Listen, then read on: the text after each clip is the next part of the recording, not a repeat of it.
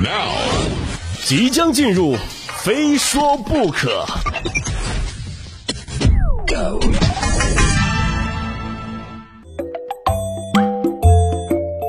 而这个夏天啊，以钟薛高为代表的雪糕刺客横空出世啊！之前好几期节目聊过雪糕刺客这个话题啊，而且还都不重样，就每隔一阵子啊，雪糕刺客就能以新的方式出现，就可见大家的负面情绪是有多大。嗯价格贵是一方面啊，号称用料高级啊，却在各种科学不科学的实验下屡屡翻车，这又是一方面。就说钟薛高吧，头两天好奇吃了一次，还是朋友请客的时候拿的。啊，当然自己也不舍得花这个钱哈。这 味道吧也就还好啊，但是价格真不便宜，可以说是性价比洼地了。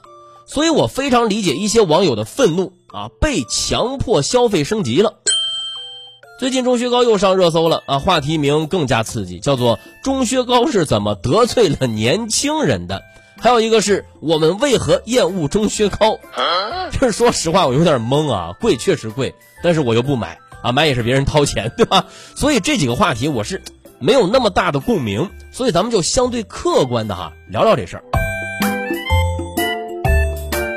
最近钟薛高上热搜呢，还是因为三十一度室温晒不化的事儿，微博上相关话题讨论次数达到七点三万，阅读量超过九点九亿次。在钟薛高的抖音官方直播间啊，最高峰时呢，涌入超过一万人啊，纷纷发表质疑。网友质疑主要围绕两个方面的问题：一是为什么不化；二是为什么敢卖那么贵。在产品行销的四年里啊，就钟薛高从来没有遭遇过如此的这么大的这种质疑声啊，可以说是几乎一夜之间 得罪了这么多人。其实要我看啊，原因很简单，就是进错了渠道。什么意思呢？你看啊，之前为什么没翻过车？因为之前呢，主要销售渠道是线上，就买它的人都是知道的，对吧？对它有了解的，对价格也是有心理预期的。但是慢慢的呢，钟薛高走进了一些便利店，甚至一些街边的小超市的冰柜里，充当刺客，就跟一些普通的雪糕啊混迹在一起，还没有价签儿。当消费者从冰柜里取出，直到付款的时候，才发现呢，哎呦。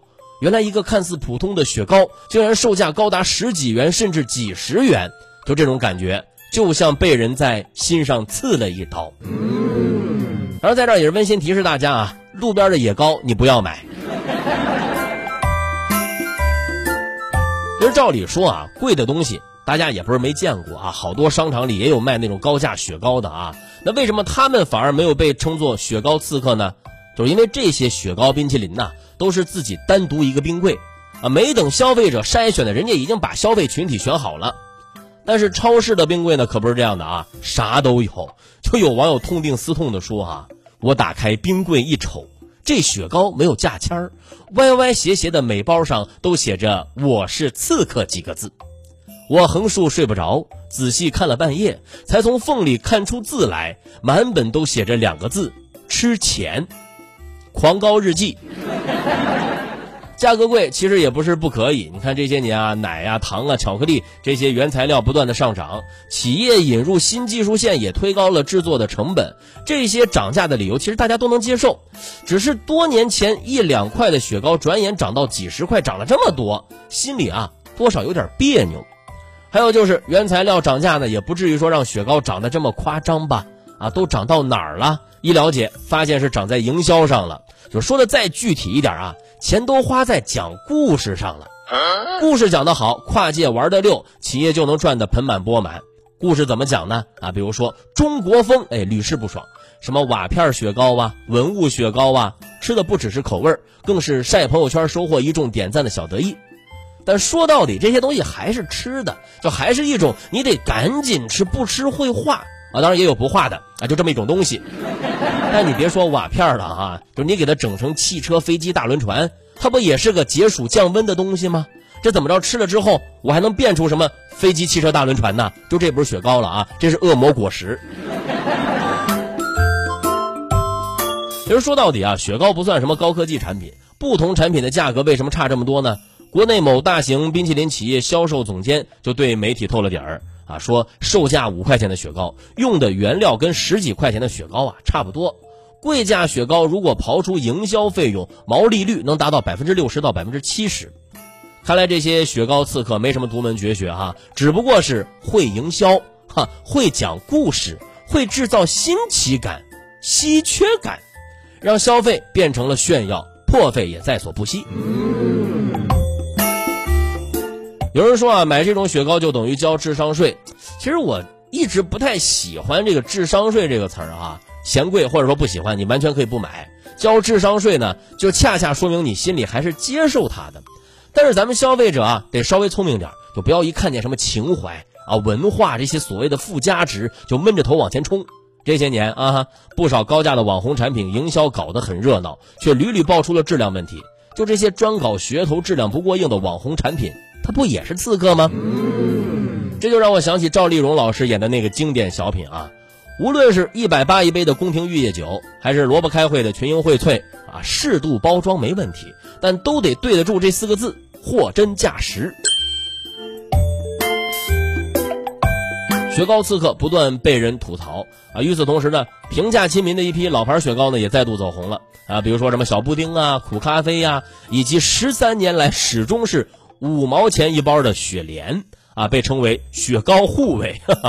就我不知道大家对雪莲这个牌子有没有印象啊？就是在还没有雪糕刺客横行的九十年代，雪莲几乎就是整个夏天的主旋律。袋儿状的冰雪糕啊，甜柠檬味儿，冰块状，好吃又便宜。没有吃过雪莲的夏天呢，它不是一个完整的夏天。重中之重是它的零售价五毛钱，买不了吃亏，也买不了上当。五毛钱就能买到单纯的快乐呀！前一阵子呢，雪莲突然被爆出了脏乱差的新闻，让很多网友大吃一惊。